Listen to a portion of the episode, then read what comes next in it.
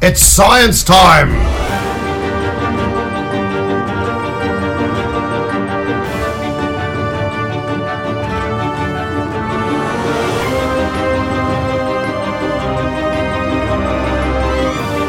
Sinapsando Comunicação Científica. Yeah, Mr. White! Yes, science! Sejam todos muito bem-vindos ao Sinapsando. Eu sou André Bach, cientista, professor e divulgador científico.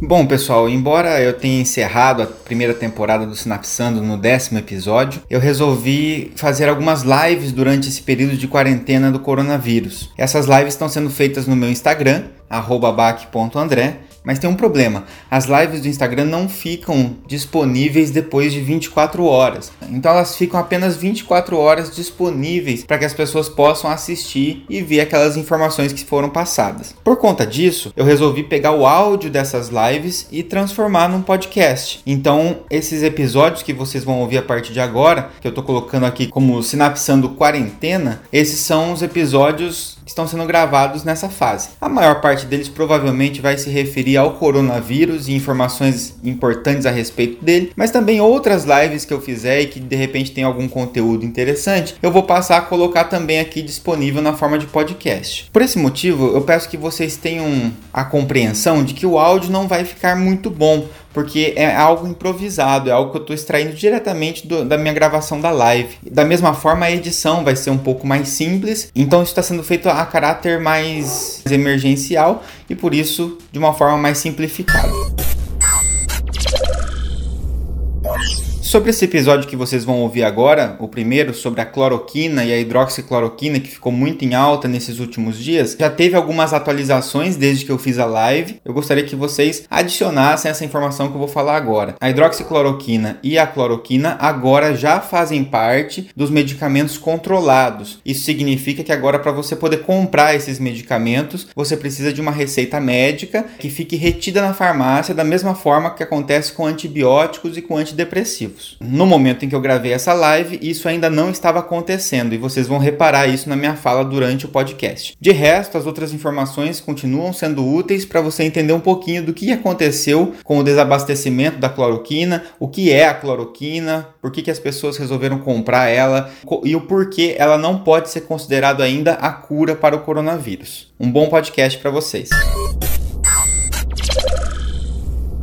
Eu resolvi fazer essa live hoje para que a gente pudesse falar um pouco sobre essas notícias que estão correndo da cloroquina. Se vocês não ouviram falar, vocês vão ouvir falar muito em breve. Muita gente me mandou por WhatsApp uma notícia e me perguntou, né, André, isso aqui é válido ou não? Então, por causa disso que eu fiz esse esclarecimento. Essa é, é o texto do WhatsApp que tem corrido com mais frequência, tá? Fox News noticia agora remédio contra coronavírus, remédio que curou e diminuiu sintomas de 100% dos pacientes testados com coronavírus. E aí explica um determinado mecanismo de ação, né? E fala que é um remédio para malária, etc. E dá um estudo, um link para o estudo da Nature, certo? Primeira coisa, né? A gente tem que tomar cuidado com essas informações quando elas vêm muito bonitas desse jeito, né? Quando elas atendem exatamente a nossa expectativa. Então, tudo que eu mais queria nesse momento, tudo que vocês aí com certeza mais mais querem, tudo que os médicos mais querem é que tenha um tratamento eficaz. E essa notícia atende muito essa demanda, essa vontade, essa expectativa que a gente tem. Então, cuidado ao avaliar isso com a parte emocional. O estudo que foi anexado aí, é, nesse texto, é um estudo in vitro, quer dizer, eles pegaram e testaram a cloroquina in vitro. Não foi feito numa pessoa esse estudo, foi feito para ver se ela consegue combater o vírus in vitro, experimentalmente. Fora esse estudo, tiveram outros estudos que andaram circulando, tá?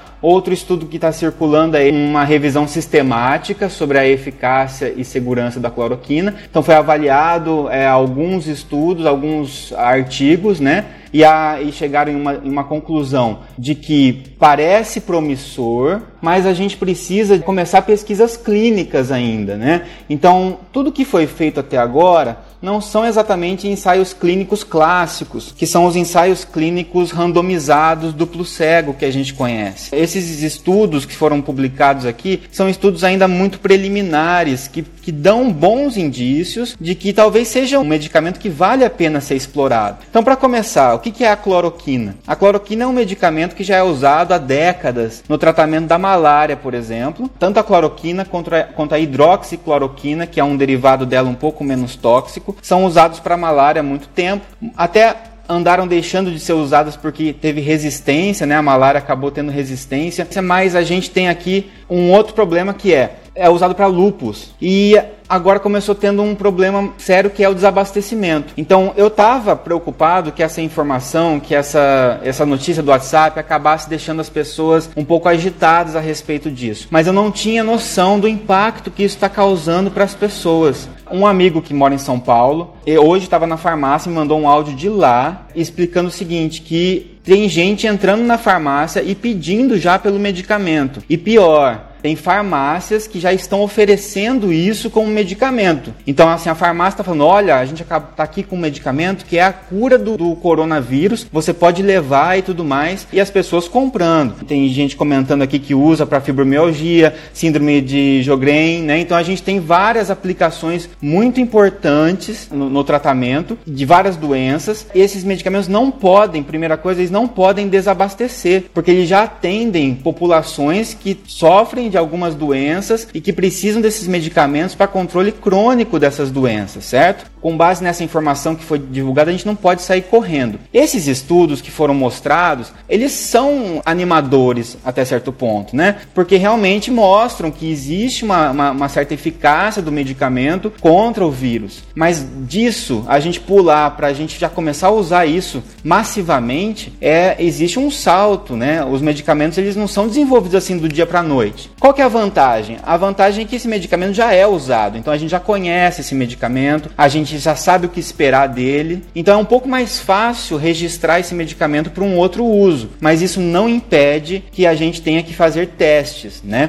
Então a notícia que andou circulando sobre o, o Trump, né? Então o que está sendo autorizado atualmente? Que se façam os testes clínicos para isso. Então todas essas, é, essas informações que foram reunidas são muito importantes, são animadoras dentro da comunidade científica, mas elas servem para dar uma base para a gente poder fazer os testes clínicos. Como a gente está numa situação emergencial, a gente pode sim pular algumas etapas nesse processo, mas a gente não pode pular totalmente, do nada sair consumindo, tá? Então não é que a cura do coronavírus está disponível para a população, não é isso que está acontecendo. A gente tem um indicativo interessante de uma droga que pode vir a se tornar um dos medicamentos, uma das ferramentas medicamentosas que pode ajudar a gente a combater o coronavírus, tá? E aquele papo de ah, 100% dos pacientes se curam, etc. Pode esquecer, não existe 100% para nada dentro da biologia, dentro da farmacologia, tá? Em situações emergenciais, acontecem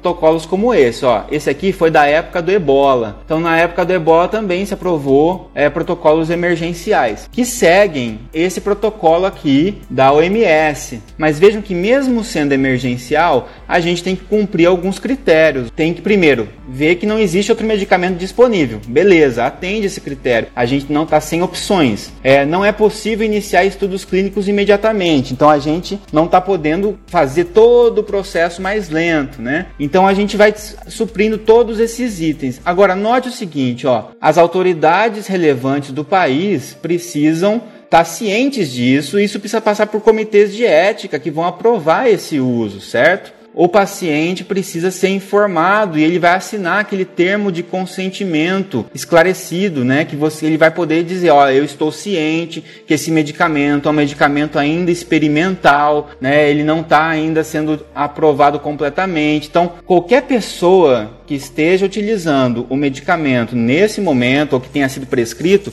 está sendo, a gente pode usar um termo, não é no sentido pejorativo, mas está sendo cobaia de um teste clínico. Então a gente precisa estar ciente que ainda é experimental e não sair acreditando que é a cura. As pessoas estão querendo comprar e utilizar e eu estou muito assustado com o fato disso estar tá sendo já esgotado em algumas farmácias, até para compra online. É, essa é uma situação assim muito triste para a nossa saúde pública é, numa situação dessa. Ela mostra outras características nossas enquanto ser humanos que são complicadas, né? O egoísmo, etc., que a gente já fez com, com álcool gel. Se a gente faz isso até com papel higiênico, né? A gente com um medicamento que se está dizendo que é a cura, é lógico que as pessoas iam fazer isso. Não deu nem tempo de eh, entrar com alguma providência, por exemplo. Uma coisa interessante seria o governo transformar esses medicamentos em medicamentos controlados isso seria mais fácil de conseguir é, trabalhar. Mas as pessoas já estão desabastecendo. E tem várias pessoas no chat falando uma coisa muito importante, que são os efeitos adversos. Não adianta sair tomando esse medicamento pensando que vai se prevenir e, e achando que vai ficar bem. Por quê?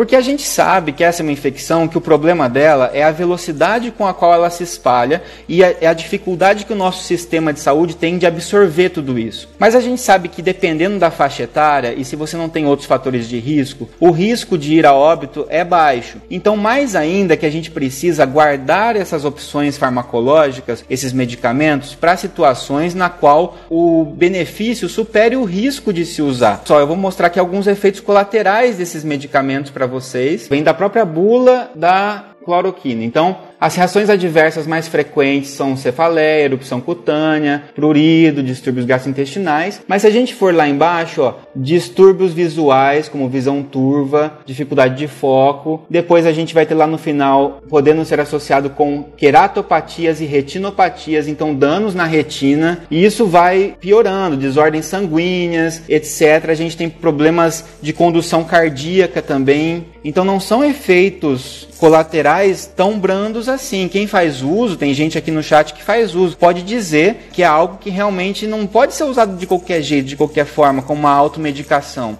tá? Ah, eu estou prevenindo aqui o corona. Então, vamos supor que estivesse realmente aprovado para o uso, e não é o caso, mas se tivesse realmente aprovado para uso, ainda assim a gente deveria reservar esse medicamento para os casos graves, para os casos de profissionais da saúde. Se fosse profilático, teria que ser para profissional da saúde, não para quem está indo no mercado acabar com o estoque de papel higiênico, não é verdade? Então, a gente tem que tomar um pouco de cuidado com relação a isso. Eu queria fazer algumas considerações a respeito, né? Primeira coisa é, a gente está muito obcecado com cura de doença. Ah, eu quero a cura do coronavírus. A, a cura é importante para quem está lá hospitalizado, tá certo? Mas a gente já, já, tem a cura da sífilis, por exemplo, não tem? A gente a cura faz tempo. A penicilina até hoje é o medicamento usado para curar a sífilis. A sífilis deixou de ser um problema de saúde pública por causa disso? Não deixou de ser um problema de saúde pública, porque a gente daí não se preocupa com prevenção. Então tem ainda mais esse perigo, né? As pessoas usando um medicamento em caráter experimental, achando que estão protegidas contra o vírus e a gente não sabe efetivamente porque faltam testes, elas ganhando uma certa segurança e deixando de tomar os cuidados, como por exemplo o isolamento social, que é muito importante nessa fase. Além disso, a cloroquina é usada justamente para tratamento do lúpus, por exemplo. O lúpus é uma doença autoimune. Artrite, outras doenças autoimunes, a cloroquina acaba sendo utilizada como foi citado aqui no chat, tá? Mas uma coisa importante é notar que se é um medicamento usado para doenças autoimunes, quer dizer que eles regulam o nosso sistema imunológico também. De que forma? Né? Uma doença autoimune é uma doença que os anticorpos né, ou o sistema imunológico ataca o nosso próprio corpo. Quer dizer, são fármacos imunomoduladores.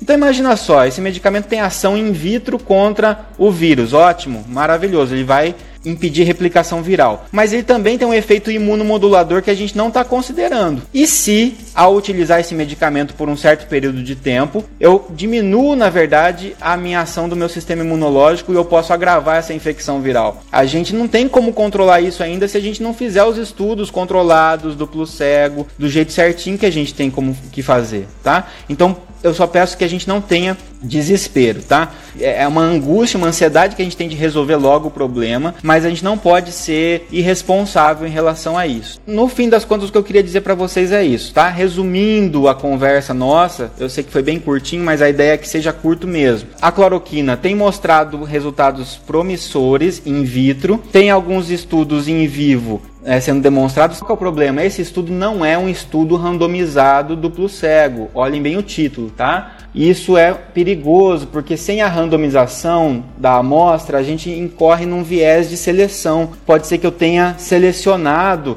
é, a minha amostra e sem querer esses resultados podem não refletir exatamente a, a, realidade. Muito cuidado com essas informações. Peço que fiquem de olho no, em sites confiáveis, principalmente em boletins de governo, OMS, Ministério de Saúde. Tá? É, eu faço parte da equipe do SciCast, também de divulgação científica, então o site deviante.com.br e os podcasts do Deviante, a gente tenta fazer um trabalho bem pautado em evidência. Também o site, a revista Questão Questão de Ciência, lá do Instituto Questão de Ciência, tem feito um trabalho muito legal sobre isso. Então fiquem de olho na imprensa mais tradicional, nesses sites de divulgação científica que tem feito um trabalho já há um bom tempo e cuidado com as mensagens de WhatsApp. Eu sei que quem está aqui está justamente por causa disso, mas sejam multiplicadores dessa informação. A gente precisa multiplicar informação benéfica mais rápido do que o vírus se multiplica, tá? E o que acontece geralmente é o contrário.